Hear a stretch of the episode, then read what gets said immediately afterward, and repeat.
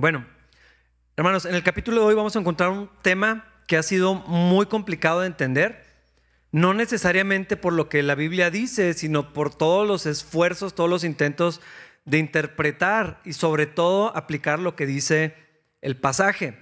Hermanos, los temas proféticos y apocalípticos deben ser tratados con cautela, con la reserva de, de comprender que hay diferentes posibilidades para su interpretación. Es decir, hay diferentes perspectivas de creyentes que son sólidos en la palabra, que aman al Señor. Ah, no estoy diciendo que todas las perspectivas sean igual de válidas o que el texto bíblico se va a ajustar a las necesidades o el gusto de cada quien. Por supuesto que no, y no es lo que estoy diciendo. Pero sí tenemos que ser honestos con la realidad de que los pasajes o temas que son complejos y oscuros, como el de este fin de semana, pueden meternos en problemas si no somos cuidadosos y creo que esta ha sido la realidad para muchos creyentes. Nada más para decir algunos ejemplos. Estoy seguro, pero quiero preguntarles, ¿han escuchado acerca del anticristo, la marca de la bestia, 666? ¿Cómo han escuchado interpretar y sobre todo aplicar estos conceptos? Yo no sé si han contado cuántos políticos, cuántas figuras públicas, o aún cuántos papas han sido señalados como el posible anticristo. Casi cada año tenemos uno diferente. Ah, y desde que tengo memoria le hemos puesto nombre. Tal persona es el anticristo. Y a la siguiente, más o menos dos, tres años, tal persona es el anticristo. Estoy seguro que ustedes también han, visto algo de, esto. Ah, ¿Recuerdan cuántos eventos hemos llegado a pensar que podrían estar relacionados con la marca de la bestia. Ah, yo me acuerdo el primero, que eran los códigos de barras, el primero que recuerdo. Y cuando todo tenía códigos de barras, era la preocupación en la iglesia. Nos van a poner un código de barras uh, UPCA. trabajaba en etiquetas, así que sé de eso. Microchips, vacunas, la señal 5G, no entiendo cómo, pero Elon Musk, Neuralink. Tal vez conocen a alguien que no se puso la vacuna de COVID por la posibilidad de... No tengo una opinión con si se pusieron o no la vacuna. Mi pregunta es, los que no se la pusieron, porque podría ser la marca de la bestia. Tal vez conocen a alguien, yo sí. La estatua de la bestia que menciona Apocalipsis está relacionada con la inteligencia artificial. Yo creo que se entiende el punto y justo a esto me refiero. ¿De dónde vienen estas ideas? Todo esto surge a raíz de alguna interpretación bíblica. Seguramente alguien nos enseñó utilizando la Biblia y se fue formando nuestro criterio bíblico con respecto a los últimos tiempos. Todos estos pensamientos surgen de las cosas que la Biblia sí dice y muchas veces de lo que la Biblia no dice. Una mezcla de las dos. Ah, mi, punto con esto es que sí deja de ser algo que es meramente teórico y teológico para convertirse en algo práctico que de alguna manera afecta a nuestra vida, la manera en que vivimos, porque lo que entendemos de esto tiene un impacto en las decisiones que tomamos. Y entonces vemos el mundo, interpretamos al mundo, las noticias, las cosas que están sucediendo con el lente de nuestra teología bíblica. A lo mejor alguien dirá, yo no tengo una postura teológica, sí la tienes. Al, decir, ah, esto posiblemente podría ser la bestia. Ah, esto que está sucediendo en Israel está ah, activando el reloj profético o algo así. Eh, sí, sí tenemos una aplicación práctica de un punto de vista teológico. Y entonces lo que creemos determina lo que hacemos y la manera en que vivimos. No son solamente conceptos. Bueno, eso mismo le estaba pasando a los tesalonicenses. Eso es lo que nos pasa a las personas. Lo que creemos termina definiendo lo que hacemos. En el caso de los tesalonicenses, los hermanos tuvieron muy poco tiempo a Pablo entre ellos y aunque él les presentó claramente el Evangelio, ellos creyeron el Evangelio, les enseñó algunas cosas del reino de los cielos, realmente Pablo no pudo enseñarles todo lo que él hubiera querido. Ah, y tan pronto como se fue Pablo llegaron los problemas, de hecho se fueron por problemas no solamente en el tema de la persecución, que ya hablamos ah, sobre esto la semana pasada, la, persecución tan fuerte que estaban viviendo, que solamente iba en aumento, pero también los asuntos de doctrina. en particular con respecto a los últimos tiempos. En la primera carta, Pablo aclaró algunas cosas acerca de las falsas doctrinas, ah, pero en, los falsos maestros seguían eh, operando. Así que Pablo escribe por segunda ocasión en esta carta, también toca este tema y les enseña o les recuerda sobre algunos acontecimientos previos a la segunda venida del Señor. Y el, regreso de Cristo claramente entendemos que está ligado a lo que nosotros llamamos final de los tiempos o el día del Señor, como lo describe la, palabra de Dios, ah, que esto en realidad sabemos que es solamente el comienzo de una nueva vida a la luz de la eternidad, lo que Dios va a hacer y de ahí para la eternidad. Pero bueno, vamos a, a llegar a esto. Voy a hacer un intento por explicar esto. No les prometo que va a quedar claro. Es más, casi les puedo prometer lo opuesto. Versículo 1. Ahora, amados hermanos, aclaremos algunos aspectos sobre la venida de nuestro Señor Jesucristo y cómo seremos reunidos para encontrarnos con Él. Pablo ya había hablado sobre esto en la primera carta. Ah, dijo, o le recuerda, el Señor Jesucristo va a regresar, va a ser un evento glorioso. De acuerdo a todos los pasajes que describen esto, va a ser un evento maravilloso. No va a dejar ah, lugar a dudas con respecto a la identidad de Cristo, hablando de la supremacía que Cristo tiene, el señorío, su divinidad, todo esto va a ser eh, evidente para todo el mundo, todo ojo lo va a ver. Y el día que Jesús regrese, de acuerdo a lo que escribió Pablo, el Señor mismo, Él va a descender del cielo con un grito de mando, con voz de arcángel y con el llamado de la trompeta de Dios.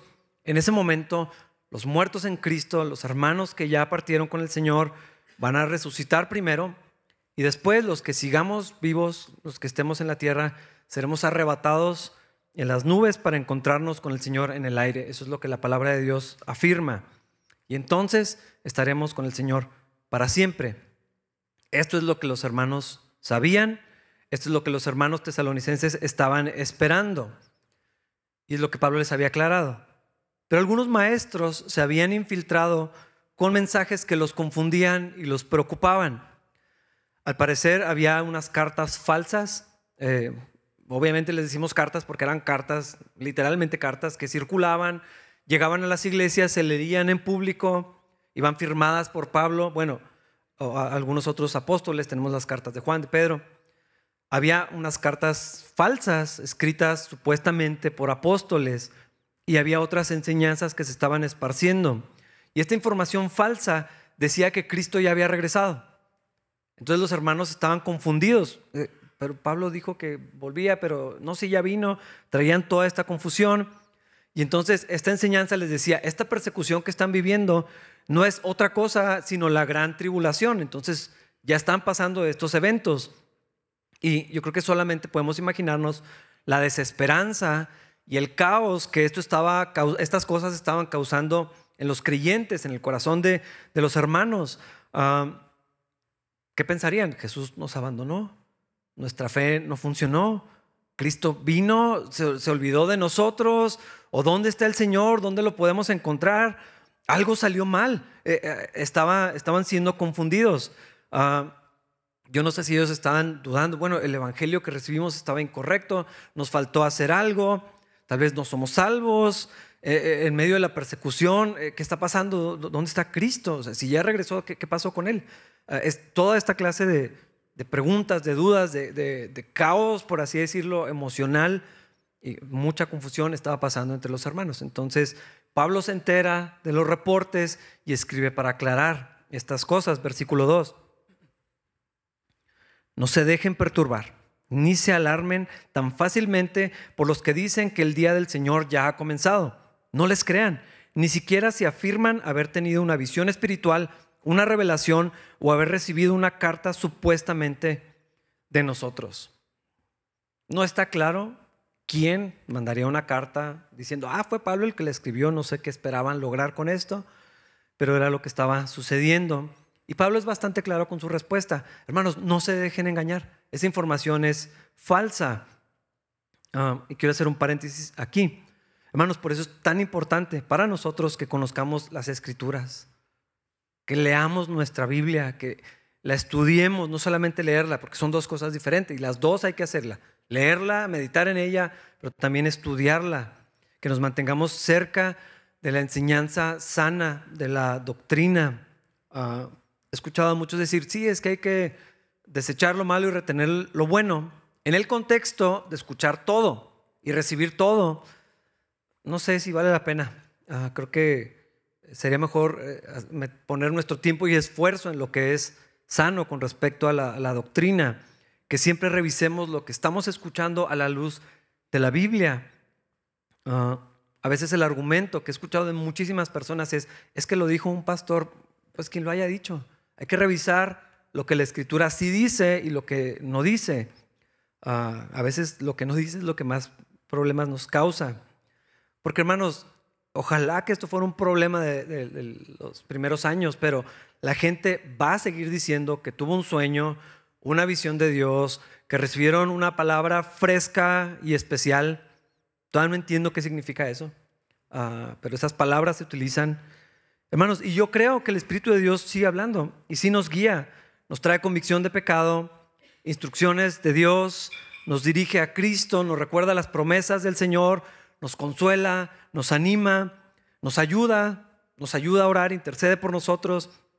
Y Él es el que administra el mismo mensaje de la Biblia de sus mandamientos. Pero hermanos, Dios es solo uno y no hay sombra de variación en Él. Su mensaje no cambia, no se contradice. Hay que ser muy sobrios y mantenernos cerca del Señor ah, en una comunión activa, continua, dinámica, ah, porque los falsos maestros no han dejado de existir, al contrario, ah, están ahora mismo operando dentro de las iglesias cristianas con mensajes humanistas, místicos. Ahorita hay un resurgimiento del misticismo de unas maneras. Hay cosas que ni siquiera puedo creer que existan, pero son movimientos muy fuertes en la iglesia cristiana. Eh, cristianos místicos, no cristianos psíquicos. Ah, esta idea de ir a las tumbas para llenarse de las energías o unciones, ojalá fuera una mentira. Está pasando en los Estados Unidos y en Australia y en un montón de lugares. Hay un resurgimiento del misticismo fuertísimo dentro o a través de la iglesia cristiana. Ah, mensajes seculares, donde, ok, sí, la Biblia dice esto, pero es que todo esto nuevo que se ha enseñado, estos estudios revelan, y, y se va haciendo a un lado la escritura. A veces son enseñanzas abiertamente demoníacas que niegan el Evangelio, que contradicen el Evangelio de Cristo, la doctrina del Señor, el mensaje de la gracia. Hermanos, manténganse alerta. Ojalá que fuera una advertencia o un recordatorio solamente para los primeros cristianos, pero esto es vigente y va a empeorar, de acuerdo a la misma escritura. Versículos 3 y 4. No se dejen engañar por lo que dicen, pues aquel día no vendrá hasta que haya una gran rebelión contra Dios y se dé a conocer el hombre de anarquía aquel que trae destrucción, se exaltará a sí mismo y se opondrá a todo lo que la gente llama Dios y a cada objeto de culto. Incluso se sentará en el templo de Dios y afirmará que él mismo es Dios.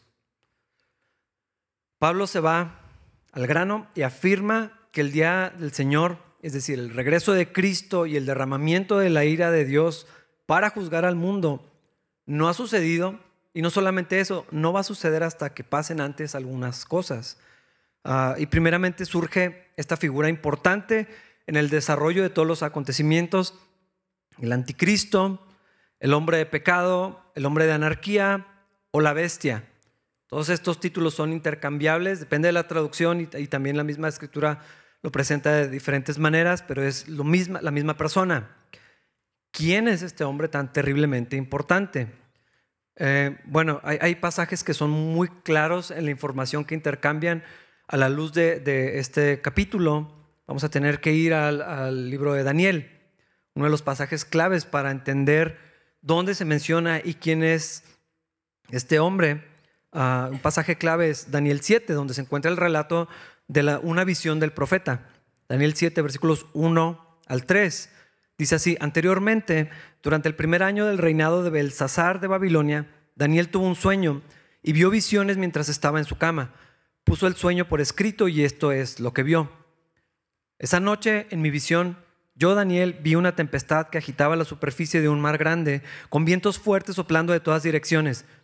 Del agua surgieron cuatro bestias enormes, cada una diferente de la otra.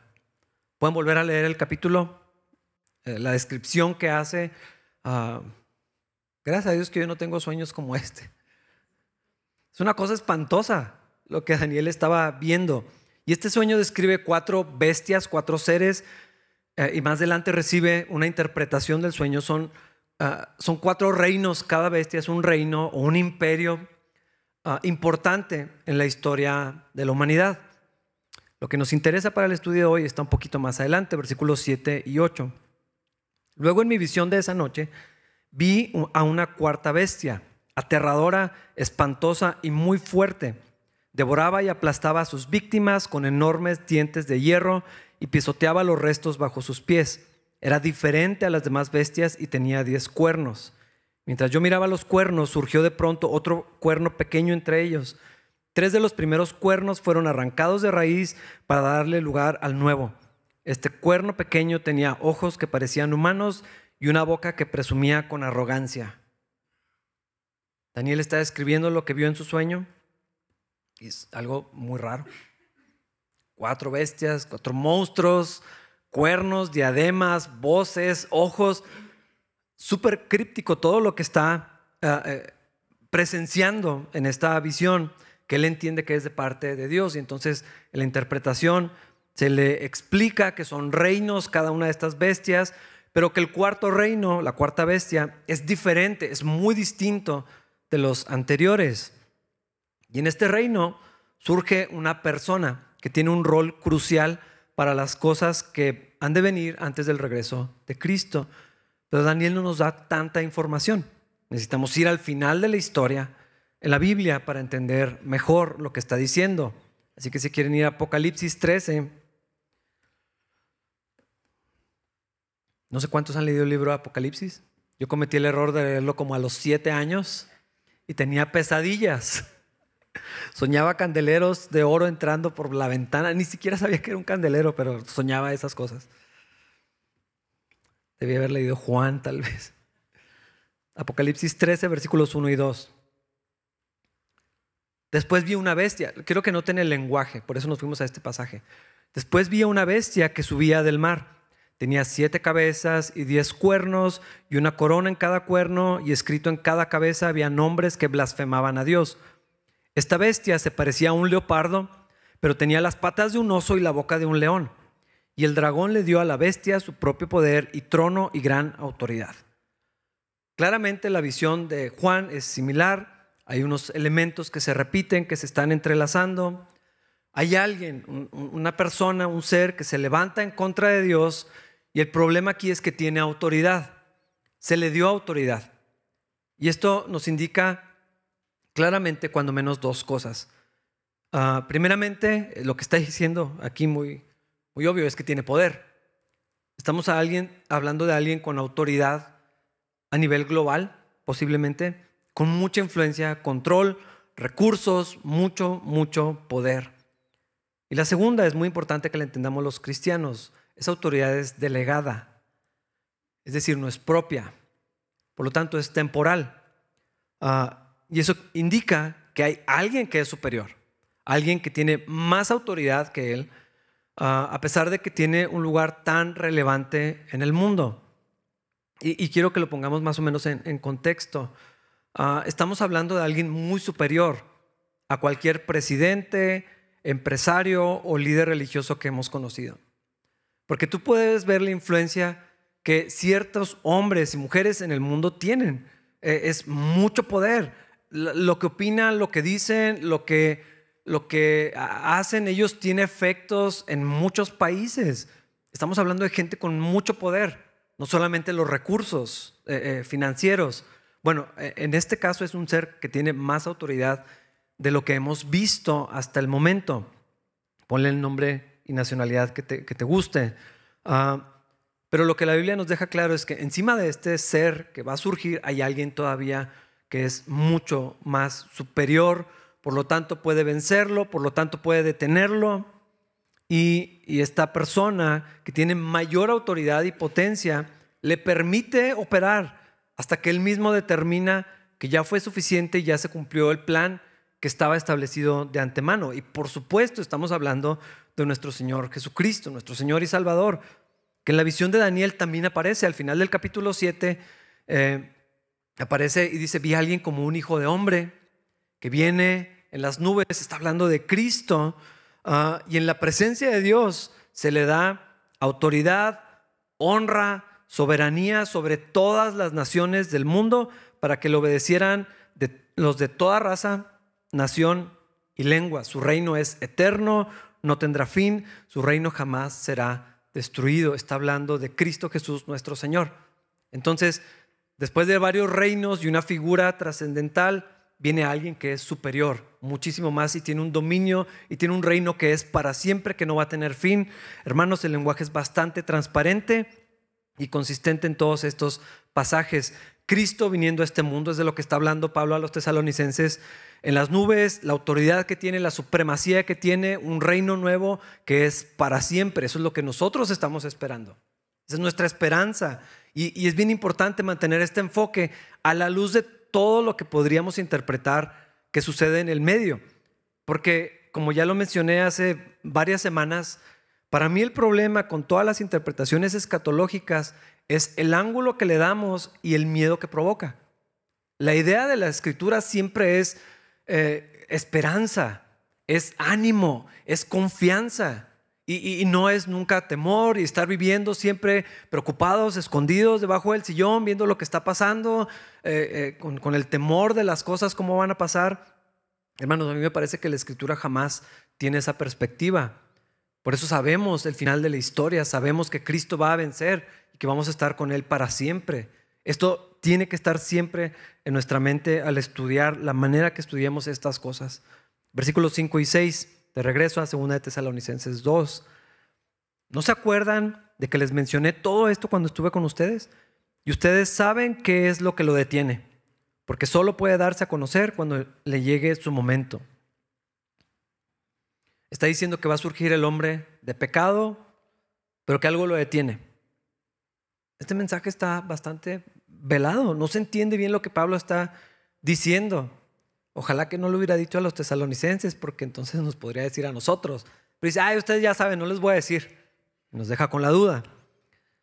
El apóstol no identifica específicamente qué o quién es lo que está deteniendo que esto suceda, la gente que sabe de esto, los eruditos, han especulado sobre la identidad de lo que lo detiene y tienen varias posibilidades. El gobierno romano, la predicación del Evangelio, que Satanás está atado, la providencia de Dios, el Estado judío, la iglesia de Cristo, el Espíritu Santo o el Arcángel Miguel. Esto es lo que la gente ha propuesto. La verdad es que yo no lo sé. No está claro. Es posible, muy posible que lo que detiene es el Espíritu Santo, podríamos decir el Espíritu Santo obrando en la iglesia, pero no sabemos qué es lo que detiene. No dice solamente que se está esperando, simplemente dice que hay alguien que está deteniendo que el hombre de pecado se manifieste.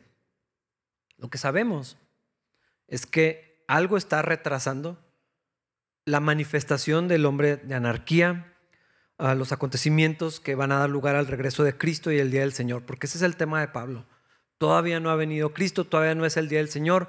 ¿Cómo lo sabemos? Porque no ha sucedido la manifestación de este hombre. Y hay que aclarar que el día del Señor no es un periodo de tiempo de 24 horas literales, sino un tiempo más largo que incluye los años de la tribulación, la ira de Dios siendo derramada sobre la tierra, el regreso de Cristo ah, para acabar por completo la rebelión en su contra, la derrota final de Satanás, el juicio final a todo esto se refiere el día del Señor. Ah, nosotros le decimos el fin de los tiempos probablemente. Pero bueno, Pablo nos sigue dando más información de estas cosas, versículos 7 y 8. Pues esa anarquía ya está en marcha, en forma secreta, y permanecerá secreta hasta que la que... Entonces el hombre de anarquía será dado a conocer, pero el Señor Jesús lo matará con el soplo de su boca y lo destruirá con el esplendor de su venida. El texto sigue siendo bastante críptico, pero sí podemos entender algunas cosas. Algo está deteniendo la revelación del hombre de pecado, pero en algún momento esa restricción va a ser removida. Después el hombre de pecado se va a manifestar, tiene permitido actuar en toda su maldad, en toda esa perversión que no solamente representa, sino que tiene esa autoridad para hacerlo. Y luego va a llegar el tiempo donde el Señor mismo lo va a detener y lo va a destruir. Nos vamos hasta Apocalipsis 19, versículos 19 al 21. Quiero que vean el paralelo con el pasaje que acabamos de ver en Tesalonicenses. Después vi a la bestia, o sea, el anticristo, y a los reyes del mundo y sus ejércitos, todos reunidos para luchar contra el que está sentado en el caballo y contra su ejército. Y la bestia fue capturada, y junto con ella el falso profeta, que hacía grandes milagros en nombre de la bestia, milagros que engañaban a todos los que habían aceptado la marca de la bestia y adorando a su estatua. Tanto la bestia como el falso profeta fueron lanzados vivos al lago de fuego que arde con azufre. Todo su ejército fue aniquilado, esto es lo que quiero que notemos, por la espada afilada que salía de la boca del que montaba el caballo blanco. Y todos los buitres devoraron los cuerpos muertos hasta hartarse. Entonces, hay una batalla, una aniquilación final, pero también hay otros personajes importantes. Tenemos a la bestia, pero también tenemos un falso profeta, tenemos a alguien sentado montado en un caballo blanco que dirige un ejército, tenemos una marca, una estatua, que son claramente blasfemas. ¿De qué nos perdimos en todo esto? Bueno, es que nos fuimos casi al final de la historia revelada en la Biblia, pero lo que quería notar es lo que Pablo está afirmando a los, a los hermanos tesalonicenses. El Señor Jesús va a traer justicia, va a traer juicio, va a matar al anticristo, con el soplo de su boca y lo va a destruir con el esplendor de su venida. Esto es algo que sí se cumple. En un sentido, Pablo está haciendo algo profético. Le está diciendo, va a surgir esta persona y luego Cristo lo va a matar. Y aquí vemos el cumplimiento de eso. Porque ahí dice, el ejército fue aniquilado por la espada afilada que salía de la boca del que montaba el caballo blanco. Obviamente, el hombre montado en el caballo es Cristo. Y el punto en esto, otra vez hermanos, es que Cristo gana y gana para siempre. A veces hay desesperanza porque no vemos justicia en el mundo, porque las cosas parece que no mejoran en, la cultura. Cristo gana, hermanos. Y debemos otra vez mantener esto en mente. De regreso a Pablo y al anticristo. Segunda de Tesalonicenses 2, versículos 9 al 12. ¿Qué va a hacer este hombre? Este hombre vendrá a ser la obra de Satanás con poder, señales y milagros falsos. Se valdrá de toda clase de mentiras malignas para engañar a los que van rumbo a la destrucción, porque se niegan a amar y aceptar la verdad que los salvaría. Por lo tanto, Dios hará que ellos sean engañados en gran manera y creerán estas mentiras. Entonces serán condenados por deleitarse en la maldad en lugar de creer en la verdad. El anticristo o la bestia va a obrar con todo el respaldo y poder del mismo diablo, literal. El dragón lo menciona Apocalipsis. Va a hacer cosas que son maravillosas. Va a haber señales, va a haber milagros falsos. Su poder no viene de Dios, pero los va a hacer. Esto es lo que está describiendo. ¿Cuáles van a ser? No, sabemos, pero está dándonos una advertencia. a al hacer estas cosas maravillosas, la gente va a quedar asombrada, la gente va a creer, va a ganar un lugar en el mundo que nadie va a poderse resistir, lo van a admirar, lo van a respetar, lo van a obedecer, lo van a seguir. Esto no es tan difícil de ver. Artistas, cantantes logran tener una influencia que la gente se viste, se mueve, habla como ellos. Ayer en la tarde estábamos en la deportiva con los niños y había un grupo de adolescentes, 12, que después eran como 30, todos practicando unas canciones y sus coreografías. Todos vestidos más o menos igual, haciendo exactamente lo mismo. Y no sé ni quiénes son, de Corea al parecer. Ah, si eso logra un artista que no tiene esta intención, imagínense lo que está describiendo la escritura alguien que va a ser seguido por las naciones, que va a traer eh, cosas que la gente está esperando, porque el mundo quiere orden, quiere paz, quiere esperanza, ah, y al parecer este, esta figura va a, traer, va a traer estas cosas. Lo que sabemos también es que Dios va a utilizar a este hombre blasfemo y terrible para darle a las personas que resisten a Cristo exactamente lo que quieren. Es lo que acabamos de leer. La gente no quiere eh, creer en Cristo, ok, pues sean engañados entonces. Se resisten a la obra del Espíritu Santo, Dios los va a entregar. Dios no es injusto en esto. Les va a dar exactamente lo que buscan. Hay tiempo, hay esperanza, hay oportunidad. El Señor no quiere que nadie perezca, sino que todos vengan al arrepentimiento, pero hay gente que no quiere. Y el Señor les va a dar lo que desean. Es lo que está diciendo ahí. Van a ser condenados. Porque Dios no los está engañando. Dios no los está tentando. Su corazón se ha desviado y se ha revelado y se ha resistido a la hora del Espíritu Santo, invitándolos hacia Cristo. El que no crea en Cristo y lo resista va a ser engañado y va a traer sobre sí mismo un, juicio que es justo en la condenación por sus pecados. El anticristo va a lograr, va a hacer cosas asombrosas que le van a ganar mucha autoridad y poder, pero ese poder lo va a utilizar de todas las peores formas posibles, en particular en contra de Dios, pero como no se puede hacer algo en contra de Dios, ¿quién le va a hacer algo a Dios? Bueno, pero está la iglesia, que es el cuerpo de Cristo. Ah, Apocalipsis nos describe parte de lo que e, e, este evento, cómo se va a ver en contra de la iglesia. Apocalipsis 13, versículos 6 al 8. Y abrió la boca con terribles blasfemias contra Dios, maldiciendo su nombre y su habitación, es decir, a los que habitan en el cielo. Además, se le permitió a la bestia hacer guerra contra el pueblo santo de Dios y conquistarlo y se le dio autoridad para gobernar sobre todo pueblo y toda tribu, lengua y nación, y adoraron a la bestia, o sea, al anticristo. Todos los que pertenecen a este mundo, aquellos cuyos nombres no estaban escritos en el libro de la vida que pertenece al Cordero que fue sacrificado antes de la creación del mundo. Aquí se repite esta idea, los que no son de Cristo son los que van a adorar a esta persona, a esta figura. Ah, Hermanos, yo sé que hay muchas interpretaciones de esto. Si el anticristo es un ser humano, un hombre literal, o si es un concepto, o si es una filosofía, o si es una representación de, del mundo y de una cultura y, todo lo que está sucediendo. Ah, no vamos a entrar en todas las perspectivas. Aquí sí parece que está hablando de un gobierno mundial unificado, ah, todos de un solo lado, con un líder con la excepción de los cristianos. ¿Y qué sucede, hermanos, cuando los grupos se polarizan de una manera tan radical? Bueno, ahí continuando en Apocalipsis 13, versículos 9 y 10, es bastante claro. El que tenga oídos para oír, que escuche y entienda.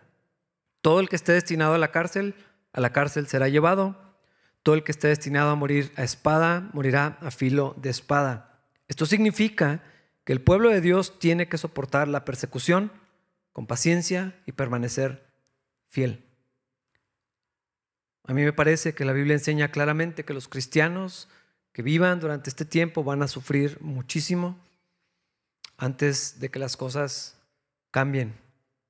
La bestia, el anticristo, el hombre de pecado o de iniquidad, será un líder con mucha autoridad, con la capacidad de oprimir a los cristianos y lo va a hacer con mano dura, con vara de hierro, mucha gente va a sufrir y va a morir. Se van a ver eh, enfrentados con una decisión de negar a Cristo ah, o servir al Señor. Y aquí viene este pasaje que probablemente es el más conocido en estas cosas, como el que más controversia y confusión ha causado. Versículos 11 al 14, ahí mismo en Apocalipsis 13. Luego vi a otra bestia. Esta salida de la tierra tenía dos cuernos como los de un cordero, pero hablaba con la voz de un dragón ejercía toda la autoridad de la primera bestia y exigía que toda la tierra y sus habitantes adoraran a la primera bestia, la que se había recuperado de su herida mortal. Hacía milagros asombrosos, incluso que cayera fuego del cielo a la tierra mientras todos observaban. Con los milagros que se le permitió hacer en nombre de la primera bestia, engañó a todos los que pertenecen a este mundo. Les ordenó que hicieran una gran estatua de la primera bestia, la que estaba herida de muerte, y después volvió a la vida. Entonces, si nos vamos por orden cronológico, tenemos que en algún momento será la manifestación del anticristo o la bestia. Hay algo que lo detiene y en algún momento va a surgir. Después aparece una segunda bestia, una segunda persona, el falso profeta, para apoyar y exaltar al anticristo. La Biblia los presenta así, la primera bestia la segunda bestia. Hermanos, si observamos un poquito más de detalle, tenemos una trinidad profana, imitando y trastornando la imagen de la Santísima Trinidad. Detrás de todo tenemos al dragón, Satanás mismo, tenemos a la bestia, que es el anticristo, el hombre de pecado, y el falso profeta, la segunda bestia que viene de la tierra. Juntos realizan una operación de varios años de poder, dominio, destrucción y blasfemia en este mundo en contra del Señor, en contra de Dios. El falso profeta hace cosas tan espectaculares que la gente se asombra y creen realmente, pero todo eso es usado para dar gloria al anticristo. Y podemos ver el, paralelo blasfemo de lo que hace el Espíritu Santo hacia Cristo. El Espíritu Santo nos lleva y glorifica y exalta a Jesucristo. El falso profeta va a hacer lo mismo eh, en una abominación hacia la figura del anticristo. Todo lo que él hace, el poder, la autoridad, los milagros, las señales que él pueda eh, lograr, va a ser para glorificar, para validar el poder y la autoridad del anticristo. Hay una resurrección blasfema del anticristo porque se recupera de una herida milagrosamente y todo el mundo celebra este evento. Y entonces esto da lugar a que el falso profeta establezca un sistema para rendir lealtad y adorar al anticristo. Y lo que describe Apocalipsis, si es simbólico o no, ordena la fabricación de una estatua que todos deben adorar. Ahí dice, versículos 15 al 18, luego se le permitió dar vida a esa estatua para que pudiera hablar. Entonces la estatua de la bestia ordenó que todo el que se negara a adorarla debía morir. Además exigió que todos, pequeños y grandes, ricos y pobres, libres y esclavos, les pusiera una marca en la mano derecha o en la frente. Y nadie podía comprar ni vender nada sin tener esa marca, que era el nombre de la bestia o bien el número que representa su nombre. Aquí se requiere sabiduría. El que tenga entendimiento, que resuelva el significado del número de la bestia, porque es el número de un hombre, su número es 666. Entonces, hay algo que sucede con esta estatua, esta imagen, que tiene voz. La Biblia describe que tiene vida ah, y que es un medio para convertir esa autoridad y respeto que el mundo le tiene a la figura del anticristo en una adoración abominable. Lo que describe es que no hay escapatoria, que el sistema mundial tiene control de todas las personas y nadie puede librarse de entrar en el culto, en la adoración del anticristo. Hay un sistema de identificación para poder operar en este mundo y acceder a todas las cosas, incluyendo lo más fundamental para la vida y el sustento. Nadie puede comprar ni vender nada, es lo que dice. Por lo tanto, si quieres vivir, tienes que adorar a la bestia. Y hay explícitamente una sentencia de muerte para el que se resista a hacerlo. Es muy parecido a lo que vemos en, el libro de Daniel cuando la estatua de Nabucodonosor. ¿Quiénes no doblarán sus rodillas para adorar a ese otro Señor y su estatua? Ah, de la misma manera que el profeta Daniel resistió la adoración de Nabucodonosor. Está hablando de los cristianos, nosotros, los seguidores, los siervos de Jesucristo. Y aquí quiero aclarar algo. No sé cómo va a hacerse esto, pero creo que una preocupación genuina, muy honesta de muchos cristianos, eh, quiero aclararla. Nadie va a recibir la marca de la bestia sin querer. Nadie la va a recibir sin querer. Por favor, no se preocupen innecesariamente. No estoy abogando porque se pongan vacuna, chip, identificación. No me interesa eso. Pero nadie va a adorar a la bestia ni recibir la marca sin darse cuenta. Nadie va a implantar un chip en ustedes o imprimirles un tatuaje o ponerles una vacuna, ninguna otra cosa ninguna marca, ningún artefacto tecnológico o biológico que signifique que reciban la marca de la bestia. No funciona así. Porque a pesar de que todo esto es muy críptico y no sabemos cuáles cosas son simbólicas y cuáles son literales, de verdad no, no sé si podemos llegar a una conclusión contundente que todos podamos aceptar.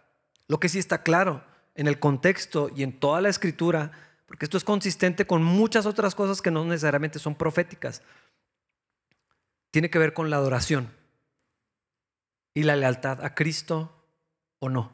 Ese es el punto central en todo esto. Y eso es algo que sí podemos estar convencidos. La marca tiene que ver principalmente con la adoración del anticristo, por lo tanto, la negación de Cristo. Ese es el punto. ¿no? Esto quiere decir que es una negación pública, innegable de Cristo y de nuestra lealtad hacia Él. O, en el caso de los que no son cristianos, bueno, una manera de afirmar que no quieren nada con Cristo. Y en el caso de los creyentes es, eh, eh, es una oportunidad clara, pública, abierta de, de mostrar lealtad al Señor. Ningún cristiano va a negar sin querer a Cristo. Es lo que quiero decir. Nadie va a recibir sin darse cuenta una marca, una señal de la bestia. Podría ser simbólica, hermanos, no sé. Hay varias razones para esto. todo el libro de Apocalipsis está lleno de simbolismos ah, y elementos que son muy complicados de interpretar. Llaves, candados, trompetas, sellos, ah, números, números que se repiten, eventos, que están cíclicos, pero otra vez lo más importante es la adoración de la bestia y la negación de Cristo. Entonces no tengan temor. Si hay algo que tiene que ir en la mano o aún en la frente, que no sé cómo se debería eso, ah, sin querer no va a pasar nada. Eso les aseguro, estén tranquilos. Eso yo creo que es lo que me interesa en esto. Podría ser una figura simbólica. No es que lo crea, eh, un sistema de creencias, actitudes, compromisos y prioridades. Si tú buscas en Internet vas a encontrar pastores, teólogos sólidos que enseñan esta perspectiva. Ah, no es mi interés resolverlo, menos ahorita, pero más adelante en el siguiente capítulo, ahí en Apocalipsis, se describe una marca sobre los creyentes. Apocalipsis 14.1 dice, luego vi al Cordero de pie sobre el monte de Sión y con él había 144 mil que tenían el nombre del Cordero y de su Padre escrito en la frente. No sé si es literal. Tal vez sí. Hay una marca en las manos o frentes. Pero hermanos, el tema real es la lealtad a Cristo. La fe en Jesús aplicada durante la vida. No solamente en un momento de decisión o con una pistola en la cabeza, sino mi vida marcada por la lealtad y la adoración a Cristo. Ahorita, en particular, está hablando el tema, por supuesto, la retención de esa fe durante el tiempo de la persecución. Cuando algunas familias se vean en problemas, se, queden eh, sin, sin, sus casas, todas estas cosas que hemos platicando durante la semana me hicieron llegar unos videos, unos hermanos en Chiapas, ah, en la cárcel, y diciendo nada más por seguir a Cristo. Estamos aquí por ser cristianos. Los niños ya no pudieron ir a las clases, los están expulsando de la comunidad. Eh, a, esto, a esto me refiero. No quiere decir necesariamente que viene la persecución, pero está pasando en algunos lugares en este mismo momento. Esto fue en estas semanas. Y es el punto aquí, la lealtad a Cristo, independientemente o a pesar del sufrimiento. O la lealtad y la adoración al anticristo, a lo que se opone a Dios, y su sistema mundial. Esto no se trata de si nos ponemos una vacuna o no, si nos ponemos un implante electrónico en la piel o no. En lugar de una tarjeta de crédito hay algo que está en mi cuerpo. Hermanos, nadie va a negar a Jesús sin darse cuenta de que lo está haciendo. Va a ser, si alguien lo hace, en pleno ejercicio de su voluntad y conciencia. Por lo tanto, tenemos una aplicación de este texto que es muy práctica y relevante para nosotros. Ah, la, fidelidad a Cristo se vive ahora, ahorita, ahorita que hay tiempo de paz para la mayoría de nosotros. Ahorita que podemos servir al Señor, congregarnos, estudiar la palabra, adorar a Cristo, eh, disipular a nuestras familias, servir a la iglesia. Hermanos, la lealtad a Cristo, la fidelidad se muestra ahorita, porque eso corresponde a quienes somos, al Evangelio que hemos recibido. Y si el Señor determina que suframos persecución, hermanos, que así sea. Porque vamos a estar libres. Esto debería animarnos. Porque así es, por la gracia de Dios, por medio de la fe en nuestro Señor y Salvador Jesucristo. Otra vez, yo no puedo afirmar si el anticristo es una persona real o literal, si es un simbolismo, no, tengo mis opiniones, pero no necesitan mis opiniones. Pablo le dijo a Timoteo algo que es cierto. En los últimos días habrá tiempos muy difíciles, pues la gente no solamente va a tener amor por sí misma y por su dinero. Eso sí está pasando ya. Serán fanfarrones y orgullosos, se burlarán de Dios, desobedientes a sus padres y malagradecidos. Tristemente eso sí está pasando ya. No considerarán nada sagrado. Hermanos, la cultura en la que estamos tiene desarrollándose por pensamiento filosófico y artístico hace más de 200 años, donde va evolucionando la manera de pensar, lo que se vuelve intuitivo para las personas, está avanzando de tal manera que la gente no tiene que ser consciente de su pensamiento para estar de acuerdo que no hay algo sagrado. La moralidad ya no incluye lo sagrado como fue por históricamente toda la vida. Esto es lo que está sucediendo, que afirma la Biblia. No van a considerar nada sagrado. Puedo hacer lo que quiera. ¿Por qué? Porque no hay reglas, no hay, no hay seres exteriores, superiores, divinos que determinen la moralidad. Yo determino lo que yo quiero, lo que yo siento, eso determina la moralidad. Esto está sucediendo. No amarán ni perdonarán, calumniarán a otros y no tendrán control propio. Serán crueles y odiarán lo que es bueno.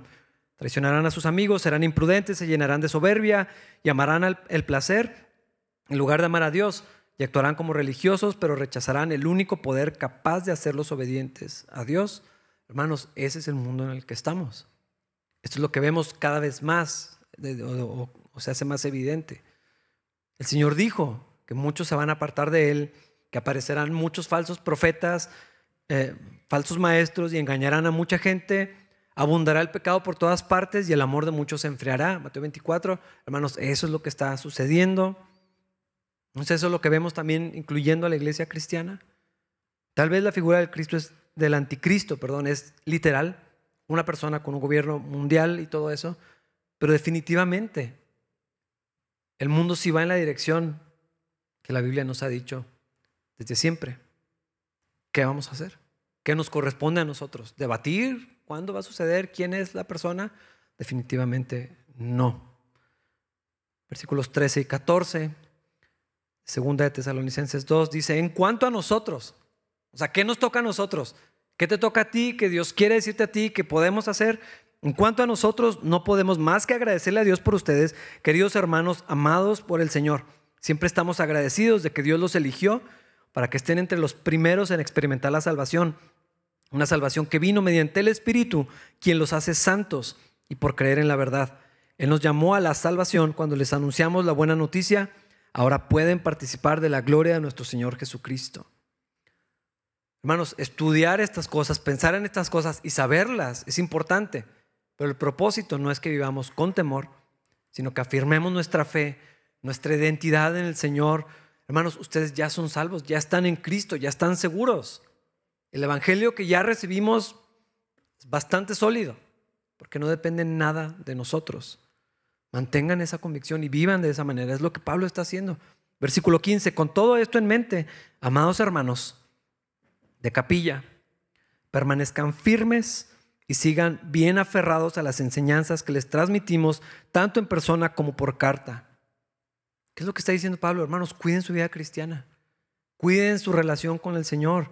No vivan adormecidos, distraídos ni ignorantes de estas cosas. No estén sobreocupados en las cosas de este mundo, manténganse firmes. Cuiden la vida que el Señor les ha dado. Guarden la enseñanza de la palabra de Dios. Hermanos, tantos pasajes en el Nuevo Testamento hacen insistencia en la doctrina, en lo que escuchamos, en lo que creemos, porque lo que creemos va a tener un efecto directo, inmediato en la manera en que vivimos. Guarden la enseñanza de la palabra de Dios. Y para terminar, versículos 16 y 17, que nuestro Señor Jesucristo mismo y Dios nuestro Padre, quien nos amó y por su gracia nos dio consuelo eterno y una esperanza maravillosa, los conforten y fortalezcan en todo lo bueno que ustedes hagan y digan. Amén. Vamos a ponernos de pie para orar. Señor, gracias por tu palabra. Dios, hay tantas cosas que no entendemos, algunas un poco, algunas son evidentes. Pero Señor, con respecto a lo que sí nos corresponde, a lo que sí quieres claramente para nosotros, te pedimos, Dios, que afirmes nuestra fe, que estemos seguros, Dios, del Evangelio que hemos recibido, de quiénes somos, de quién eres tú, el sustento de nuestra fe y de la vida eterna que tenemos ahora. Porque estamos convencidos de, de que somos justos delante de ti, Señor, por la obra de tu Hijo Jesucristo.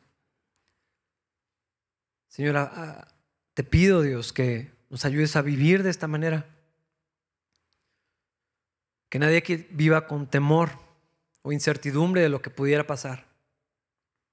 Que nadie aquí se distraiga demasiado tratando de interpretar estas cosas, sino que tenga una aplicación práctica de ánimo, de consuelo, de esperanza para nosotros los que confiamos en ti, Señor. Dios, que nuestro enfoque esté en lo eterno, nuestra esperanza en que Jesús viene pronto y vamos a estar con Él para siempre. Señor, que independientemente de cómo se desarrollen estas cosas, estamos seguros que tú ganas, que tú vas a vencer, Señor, a tus enemigos y que estamos seguros en la vida que nos has dado por medio de Jesús. Gracias, Dios, por la certeza de esta salvación. Enséñanos a vivir de acuerdo a esa verdad.